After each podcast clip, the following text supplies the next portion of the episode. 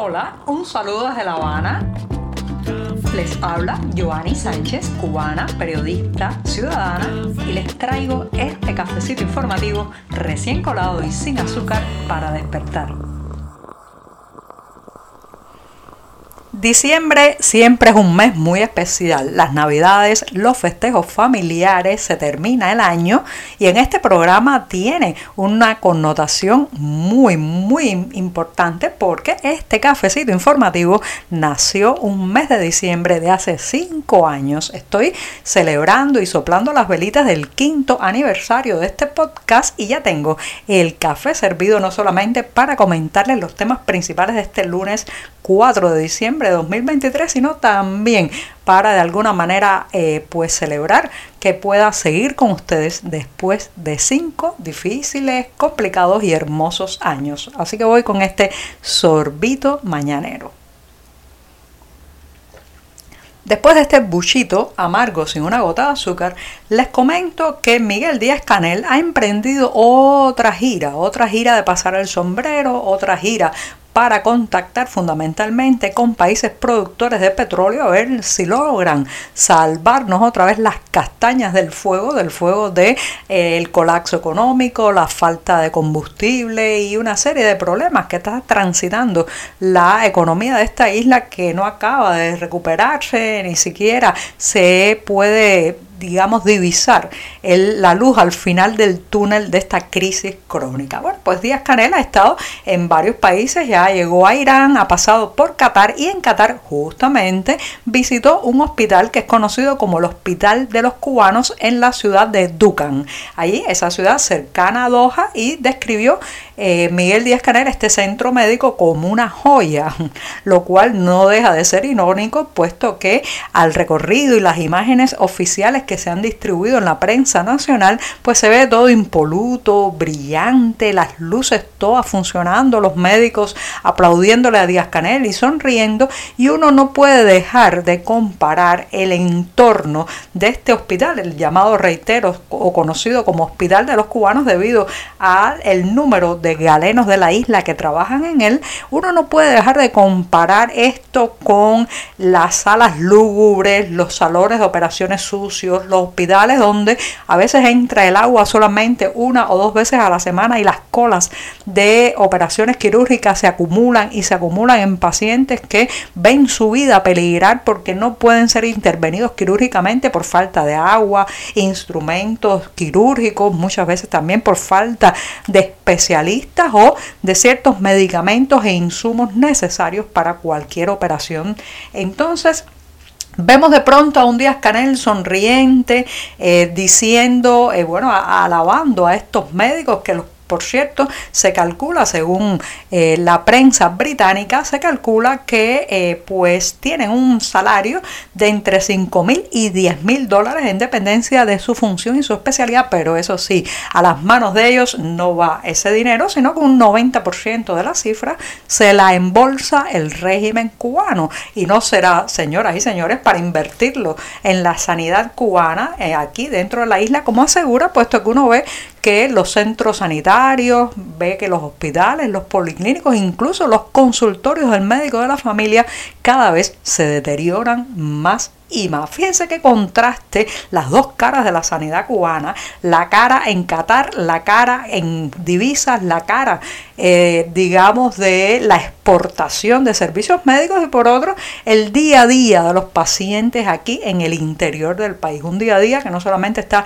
marcado por la falta de recursos y de medicamentos y muchas veces por la insalubridad de estos centros sanitarios, sino también por el éxodo de profesionales de la salud, que por cierto, ahora mismo están bien molestos por este proceso que se está llevando contra seis médicos en Bayamo, que les he contado en este programa, por una supuesta negligencia y que ha, digamos, eh, destapado el avispero de la inconformidad entre los sanitarios cubanos que aseguran que con los pocos recursos que tienen no pueden trabajar y salvar vidas. Eso sí, en Qatar parece que las cosas funcionan de otras maneras con los médicos cubanos.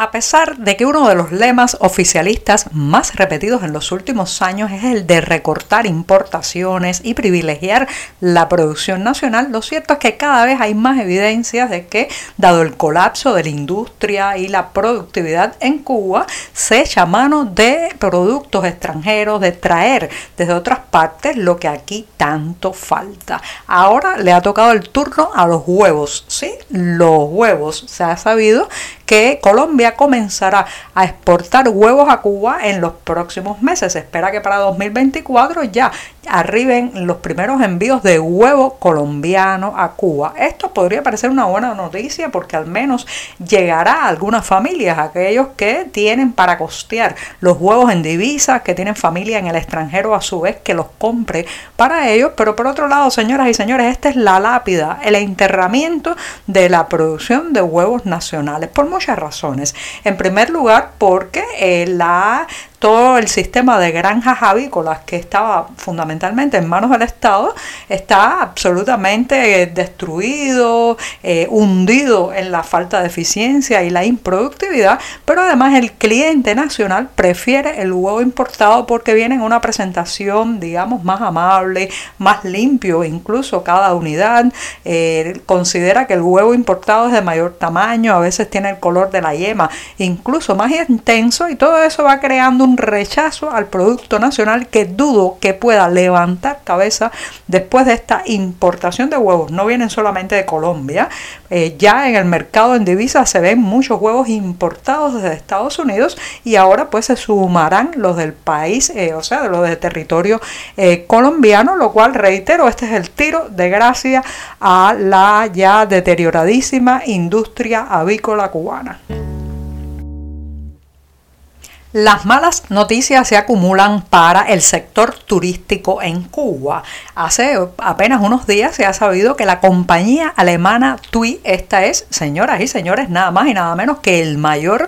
operador del mundo, dejará de operar sus vuelos con la combinación, o sea, la ruta entre Manchester y Varadero a partir del próximo año. En 2024 ya no tendrán esa conexión y eso pues afectará, claro está, al turismo británico que llegaba al más importante balneario de la isla. No es la única noticia al respecto, en los últimos días también se ha conocido de otras aerolíneas que suspenden vuelos para 2024 con Cuba y eh, sin embargo la maquinaria de construcción de hoteles las inversiones hoteleras se mantienen al alza, cosa muy contradictoria porque por un lado no logra reflotar el número de visitantes extranjeros que llegan a la isla, que este año inicialmente el pronóstico muy optimista, muy triunfalista diría yo, era de 3.5 millones de eh, visitantes extranjeros y sin embargo ya se sabe que no va a poder cumplirse, pero no se ha hecho una actualización del pronóstico más hacia el realismo,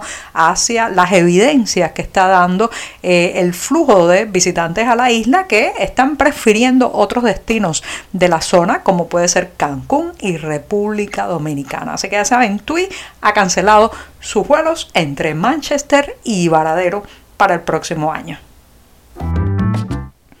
El programa de lunes llega a su final y lo voy a despedir con una recomendación de una puesta en escena imperdible, imperdible para quienes estén por estos días aquí en la capital cubana, porque hasta el próximo 10 de diciembre se estará presentando en la sede del Teatro Buen Día, eso es en la barriada del Nuevo Vedado en la capital cubana, la obra Aura. Se trata de una versión inspirada en la novela homónima del escritor mexicano Carlos Fuentes. La versión llega de la mano de la dramaturga Raquel Carrión y la dirección es de una estrella del teatro cubano, Flora Lauten. El argumento de la obra se centra en Consuelo. Quienes han leído eh, pues el texto de Fuentes saben que se trata de una mujer anciana que sin embargo en su interior, a pesar de su fragilidad, pues en su interior tiene un espíritu joven. Así que reitero, ahora hasta el próximo 10 de diciembre en el Teatro Buen Día de La Habana.